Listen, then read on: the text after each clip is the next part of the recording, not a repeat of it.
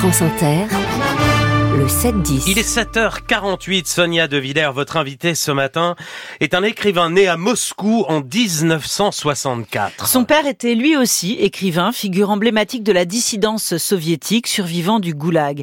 Il s'appelait Andrei Signevski. Lui, le fils, il arrive en France à l'âge de 10 ans, il déploie une œuvre littéraire dont la Russie, celle de Vladimir Poutine aujourd'hui, occupe le cœur battant. C'est drôle, c'est mordant, c'est cinglant. Dans la famille, on sait ce que c'est que d'être opposant Bonjour Yegor Gran. Bonjour.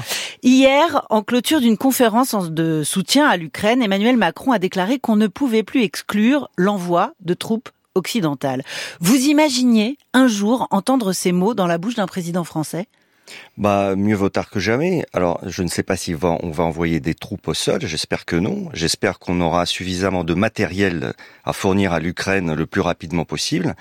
Euh, mais on est en guerre, c'est ça le, le message qu'il faut bien qu'on comprenne. On est en guerre contre la Russie, c'est la Russie qui veut nous anéantir notre modèle occidental. Donc euh, il faut pas se voiler la face. L'autruche finit toujours par être empaillée. Mhm. Hier, Emmanuel Macron a dit, je le cite, nous ne souhaitons pas entrer en guerre contre le peuple russe. Hein vous vous dites la Russie. Lui, il a dit le peuple russe. Il n'a pas dit entrer en guerre contre Vladimir Poutine. Ça fait une différence selon vous? Énorme. On suppose toujours, parce qu'on a notre schéma un peu mental, que euh, il y a le Kremlin et puis euh, le reste euh, en fait suit. Eh bien non. en dessous du Kremlin, il y a le peuple russe et qui malheureusement, hein, c'est notre malheur et le malheur de l'Ukraine, en très grande majorité soutient Poutine et au-delà de Poutine même n'a rien contre l'idée d'envahir l'Ukraine. C'est ça. C'est-à-dire que sur Twitter Yegor Gran, vous avez posté ce message il y a 3-4 jours. Le fond du problème, c'est que la majorité des Russes, 1. aime Poutine, 2. ne voit aucun inconvénient à liquider l'Ukraine, 3. vit dans un fantasme de grandeur historique, 4. a fait de l'anti-humanisme une vertu. Euh, la majorité des Russes? Hélas, mais oui. Euh, mais il faut, pour, pour s'en apercevoir, faut quitter Moscou et Saint-Pétersbourg et s'intéresser à ce qui se passe en province. C'est ça. Voilà, et en province. Et les médias occidentaux ne regardent pas ce qui se passe en mais province. Mais bien sûr, non seulement les médias occidentaux ne regardent pas, mais même l'intelligentsia russe ne regarde pas, contrairement à ce qui se passait bien avant. On se souvient euh, des écrivains du 19e siècle qui s'intéressaient beaucoup au, au, peuple de base, aux gens simples. Mhm. Aujourd'hui, absolument pas. C'est ce que vous appelez les zombies. Au début de la guerre en Ukraine, vous avez publié chez POL ce livre Z comme zombie. La Russie devenue zombie land. Elle s'est dézombifiée la, la Russie? Euh, pas vraiment, parce que euh, comment dire, euh, quand on regarde ce qui se passe en Ukraine, qui commet les crimes de guerre Ce n'est pas Poutine en personne, ni le Kremlin en personne, ni les oligarques. C'est les soldats russes qui sont qui sont là à faire crimes de guerre sur crimes de guerre. et puis un autre indice quand même troublant, il n'y a pas le début du commencement d'un mouvement anti-guerre en Russie. Je parle pas encore une fois de Moscou, de Saint-Pétersbourg et de l'intelligentsia, mais mais euh, allez, allez prenez un tramway à Perm euh, au centre de la Russie, c'est à 23 heures de train de Moscou. Eh bien, vous vous apercevrez que personne dans ce tramway euh, n'est contre la guerre en Ukraine. Mhm. En Russie, justement, 500 000 hommes se sont engagés en 2023 et environ 50 000 de plus en ce seul mois de janvier cette année. Quel regard vous portez sur la mobilisation du, du, peuple russe? Ça va être un rouleau compresseur sans fin? Euh, non, je ne pense pas, honnêtement. Euh, tout simplement parce qu'ils veulent bien euh, qu'on envahisse l'Ukraine, mais ils veulent pas forcément y envoyer leurs enfants pour faire le job. Mm. donc il y a une sorte de de, de guerre par par proxy, hein, par russe proxy, par d'autres Russes. Voilà. Donc à un moment donné, quand même, les pertes étant effrayantes, mm. l'économie russe ne se porte pas si bien que ça, hein, contrairement à ce qu'on dit. On dit, on entend souvent le petit discours que les sanctions ne marchent pas, mais si elles marchent, les sanctions, on aimerait qu'elles marchent davantage, bien mais elle marche et petit à petit les problèmes vont s'accumuler. Euh, le prix des œufs a été multiplié par deux, euh, l'essence diesel commence à manquer. On a eu comme ça des, des, épisodes. C'est, euh, il y a des petites craquelures un peu partout. Mmh Aujourd'hui, euh, l'équipe euh, d'Alexei Navalny recherche encore une salle pour un adieu public, hein, euh, pour des obsèques.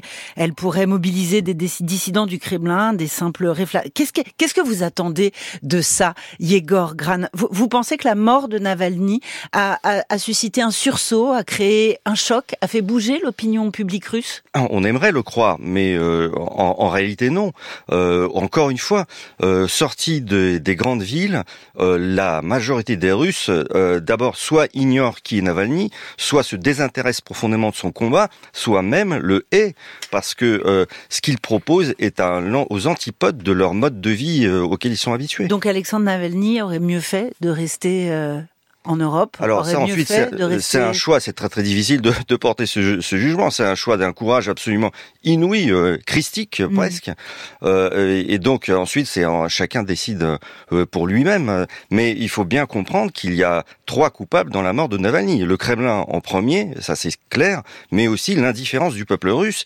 Et le troisième coupable, quand même, c'est la complaisance de l'Occident vis-à-vis de Poutine pendant toutes ces années. Mm.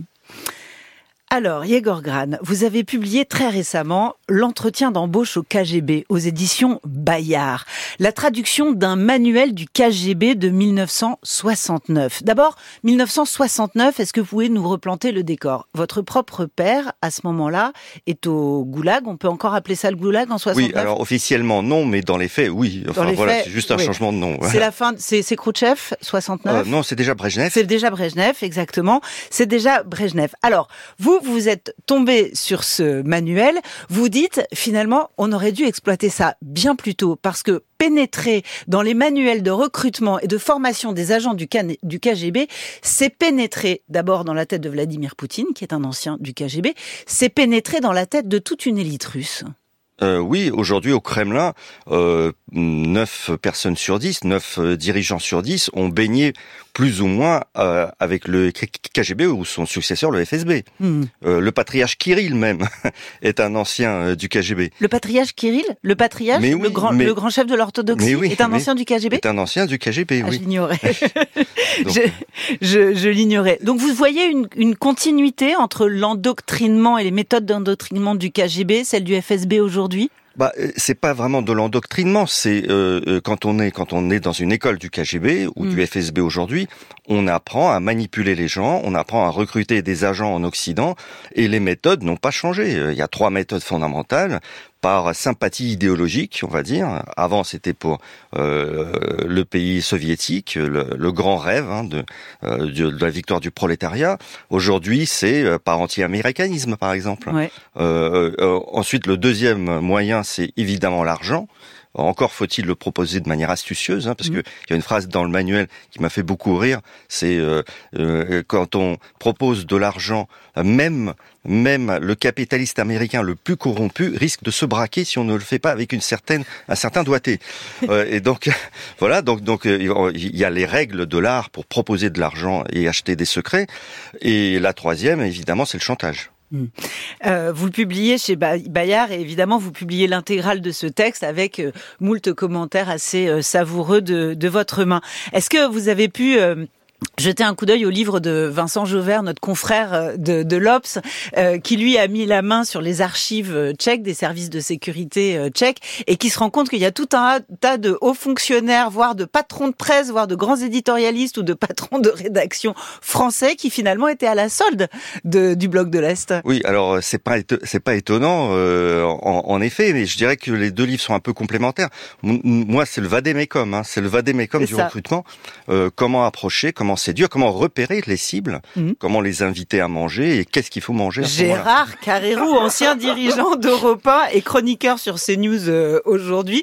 Gérard Carrérou qui apparemment les, les, déjeuners, la bonne chère, ça a fait beaucoup dans son dans son recrutement. C'est ce qu'on lit dans les notes des services tchèques. Oui, et ce que j'ai appris, enfin ce que j'ai appris, c'est que ça s'est terminé par une conversation de recrutement, ce qui est exactement le, le protocole enseigné dans le, dans le manuel. Dans le manuel. C'est-à-dire tout recrutement se termine par cette euh, cette étape obligatoire où en fait on signe parfois même matériellement, on signe quelque chose, une note de frais par exemple. Vous mhm. signez une note de frais, comme quoi un officier du KGB a payé votre resto, et eh ben ça y est, vous êtes cuit. Merci Igor Gran. L'entretien d'embauche au KGB est paru chez Bayard Récit et Z comme zombie aux éditions POL, aujourd'hui en folio en poche. Merci Sonia.